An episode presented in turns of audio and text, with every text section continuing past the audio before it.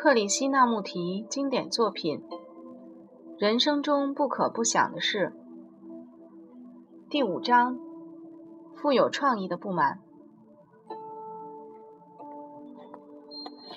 如果你能从年轻时就革新，在你年长时还能保持你的不满，并带着喜悦的活力及深挚的情感，那么你不满的火焰就会带来不寻常的意义。你有没有非常安静地坐着不动过？你试试看，静静地坐着，背脊挺直，然后觉察你的心念在做些什么。不要去控制它，不要阻止它从一个念头跳到另一个念头，或是从一件有趣的事跳到另一件有趣的事。你只需要注意你的心念是如何活动的。你什么也不必做。只要观察它，就像坐在河岸边上观看河水流过一样。在河水中有好多的东西：鱿鱼、落叶、死掉的动物。但是河水是一直活动的。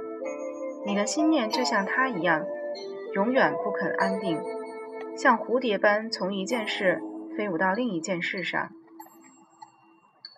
假如你听到一首歌。请问你是怎么听的？也许你喜欢这个歌者，他也许有一张很好看的脸，也许你领悟了他唱的歌词含义。但是在这一切事物的深处，譬如当你深入听一首歌时，你其实是在听音与音之间的寂静，不是吗？同样的，你也可以试试非常安静地坐着，没有烦躁不安。不要移动手脚，而只是觉察心念，这是一件很好玩的事。如果你把它当成一件好玩的事，一件有趣的事，你会发现，你不需要任何努力，就能使心念安歇下来。然后，所有的压抑、审判和评估就消失了。心处在这种安静的状态，它必定是静止的。然后你就会明白什么是喜悦。你知道喜悦是什么吗？它就是欢笑，对万事万物都感觉快乐，没有任何原因的快乐，同时能感受生活的喜悦，也能直接深入于另一张脸孔，而没有一点恐惧。你有没有真的看过一个人的脸？你可曾深入于你的老师、你的父母？大官、仆人、穷人的脸，然后看看会怎么样。大部分的人都害怕直接看着别人的脸，别人也不喜欢我们那样去看他们，因为他们害怕。没有人想抛露自己，我们都把自己武装起来，藏身在多重的神秘、痛苦、渴求和期望的背后。非常少数的人。能直接深入于你的脸孔，且面带微笑。微笑及快乐是非常重要的，因为如果一个人的心中缺少一首歌，心中生活就变得极为乏味了。你可以在从一间庙拜到另一间庙，从某个配偶转换到另一个，寻找新的老师或上师。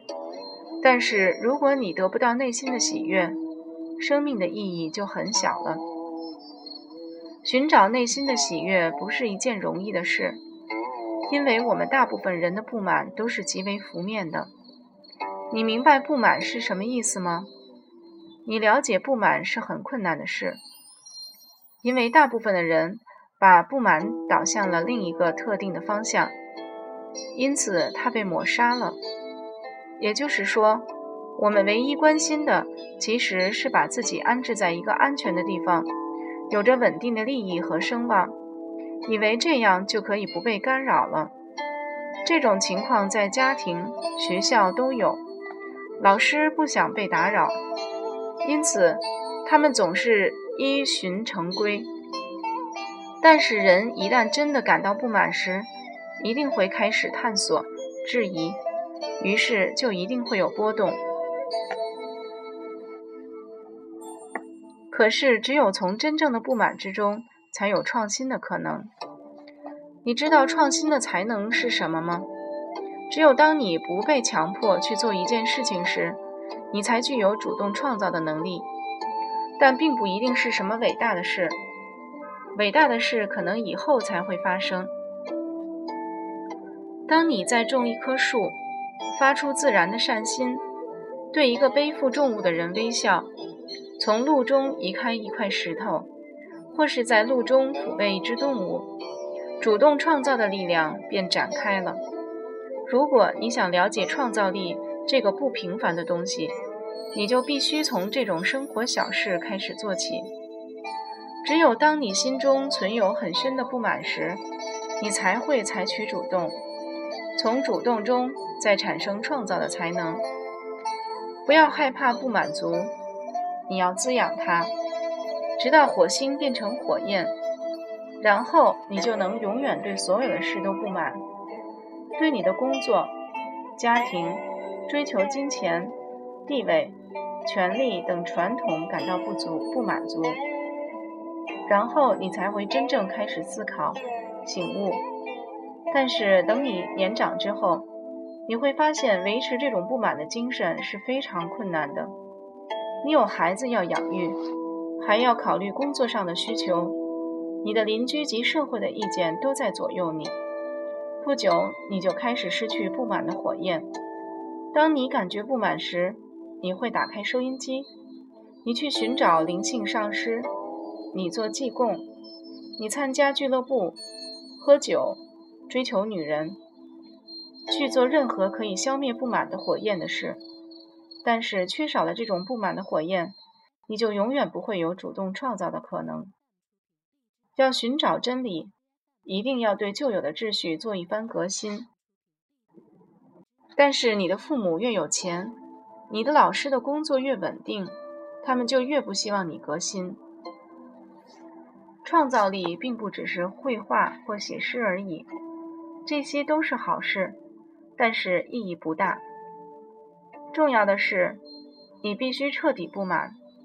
这种彻底不满乃是主动力开始产生，一旦它成熟时，就变成了创造力。这是发现真理、上帝唯一的道路。因为具有创造力的境界就是上帝，所以一个人一定要具备这种不满，但是其中含着喜悦，你明白吗？人一定要彻底的不满，但是却不抱怨，而是带着欢乐、喜悦和爱。会不满的人大部分是极为乏味的，他们总是抱怨某件事不对劲，不是希望处在较好的环境。就是希望情况有所不同，因为他们的不满是很肤浅的，而那些完全不知道不满的人，他们的精神早已死了。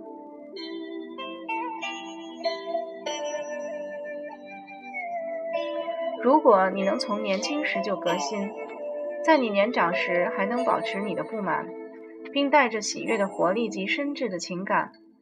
那么，你不满的火焰就会带来不寻常的意义，因为它会累积，它会创造，它会为你的生命带来新的东西。为了达到目的，你必须有完善的教育。这不只是准备考试或向成功的目标迈进，而是帮助你思考，并且给你空间的教育。这儿所说的空间。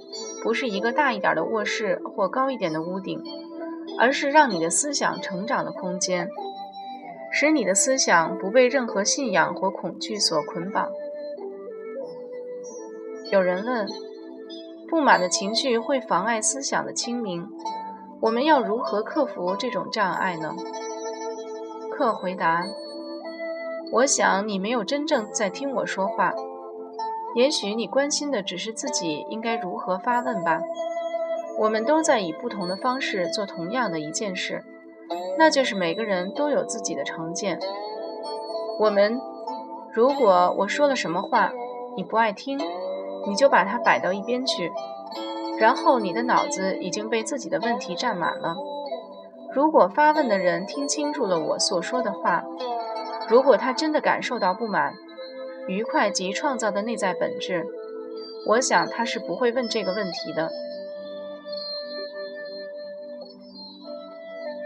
不满的情绪会妨碍思想的清明吗？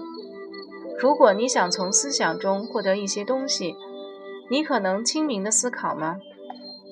如果你的脑子只关心如何得到某个答案，你可能清明的思考吗？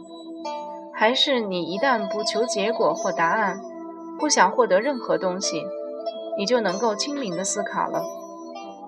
如果你有先入为主的偏见，如果你有特定的信仰，你是否可能清明的思考？譬如，你以印度人或基督教徒的身份来思考，但是，如果你的思想不受拘束，不像猴子被拴在柱子上那样，你就可能有清明的思想。当你的心中没有偏见，也不刻意寻求答案，你就可以清明的思考了。这一切代表着，你的心如果不再追求任何形式的安全保障。不再被恐惧所捆绑，你就能够清楚、简单而直接的思考了。所以，从某方面来说，不满的确妨碍清明的思考，因为你感觉不满，就会去追寻答案。当不满的感觉升起时，你痛恨自己的心思被打扰，于是你不惜代价想得到平静。但如果你这么做的话，清明的思考就不可能产生。然而，如果你对所有的事都不满，包括对你的偏见、你的信仰及你的恐惧都不满，而又不刻意去寻找答案，那么这份不满便会带领你的思想集中焦点，并不是集中在特定的事物或方向上，而是你的思想过程会变得非常简单、直接和清楚。不论年轻人或老年人，大部分人会不满，都是因为我们想要得到些什么。我们希望有更多的知识、更好的汽车、更高的薪水。我们的不满是源自于想得到更多的欲望，因为我们想要的太多，所以我们不满足。但是这种不满与方才所说的不满是不同的。那种想得到更多东西的欲望，才会妨碍清明的思考。但是，如果我们不满，不是因为我们想要一些东西，而是不知道我们到底想要什么。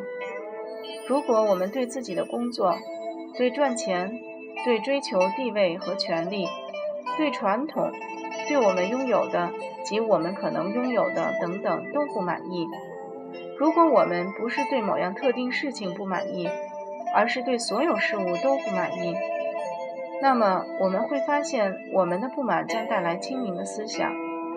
我们一旦不再盲目接受或跟随，而是不断的质问、研究、透视，在其中就会产生洞察力，继而产生创造力和喜悦。有人问：什么是自知之明？我们如何能够得到它？克回答：“你们能不能看到这个问题背后的心态？我并不是不尊敬发问的人，但是让我们来检查一下这个问题背后的心态。我如何能够得到它？我要付多少钱？我必须做什么？我必须做些什么牺牲？我必须遵守什么戒律或练习什么样的静坐才能得到它？”这是一个机械化的、平庸的心智所问的问题。所谓的宗教人士都是这么思考的。但是，自知之明并不是这样得到的。你不能用努力或练习来收买它。如果你观察一下自己与同学、老师及周遭所有的人之间的关系，你观察别人的态度、姿势、说话的方式。他的轻视或奉承，以及自己的反应，自知之明必定会产生。当你在照镜子时，你看到的是真正的自己，不是吗？你也许会希望自己有不同的发型，头发最好能多一点。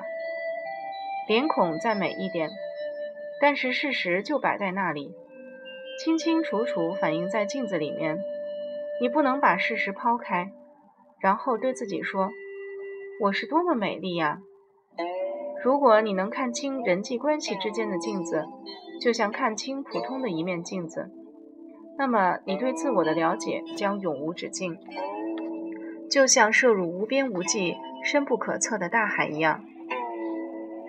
大部分的人都想要有止境，我们都希望自己能说：“我已经有自知之明，我很快乐了。”但是事实却完全相反。如果你能省省视自己而不加以苛责，不去和别人比较，不期望自己变得更美或更有品德，如果能观察自己的真相，并且随着它而律动，然后你会发现。你竟然能永无止境地走下去，这个旅程是无始无终的，这就是它的神秘，它的美。有人问什么是灵魂？客回答：我们的文化，我们的文明发明了“灵魂”这个字眼。文明是众人的欲望与希望集合而成的。试看印度文明。它难道不是众人的欲望与希望造成的结果吗？任何一种文明都是共同意志造成的结果。这个共同的意志在灵魂这件事上认为，人除了死亡会毁灭的肉体之外，一定还有一个更大、更深、一个不会毁灭、永恒存在的东西，因此就制造了灵魂这个概念。偶然有一两个人亲自发现了不朽的意义，那种不死的境界。于是那些平庸的人就说了：“对，这一定是真理，它一定是对的。”因为他们想得到永恒，所以他们都抓着“灵魂”这个字眼不放。你一定也想知道肉体之外是否还有其他形式的存在，不是吗？你生活在这个永不停止的轮回中，去办公室做你没有太大兴趣的事，争执、嫉妒、生儿育女、与邻居闲聊、说没有意义的话。在这些周而复始的事情之外，你还想知道是否有比这些更有意义的事存在？灵魂这个字眼包含了永恒不灭的意思，不是吗？但是你从来不亲自去发现到底有没有这种境界的存在。你从不告诉自己：“我不关心任何教主或其他人所说的话，我也不愿受传统和所谓文明的限制。我要自己去弄清楚，到底有没有不受时间限制的境界。”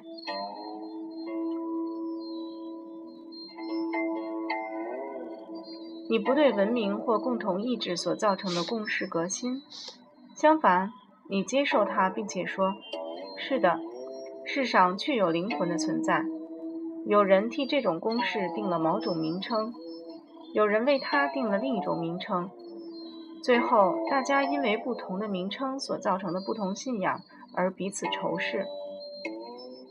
那些真正想知道在时间的范围之外。”是否还有另一种境界存在的人，就必须从文明的束缚中脱离。也就是说，他必须脱离群众的共同意志而独立思考。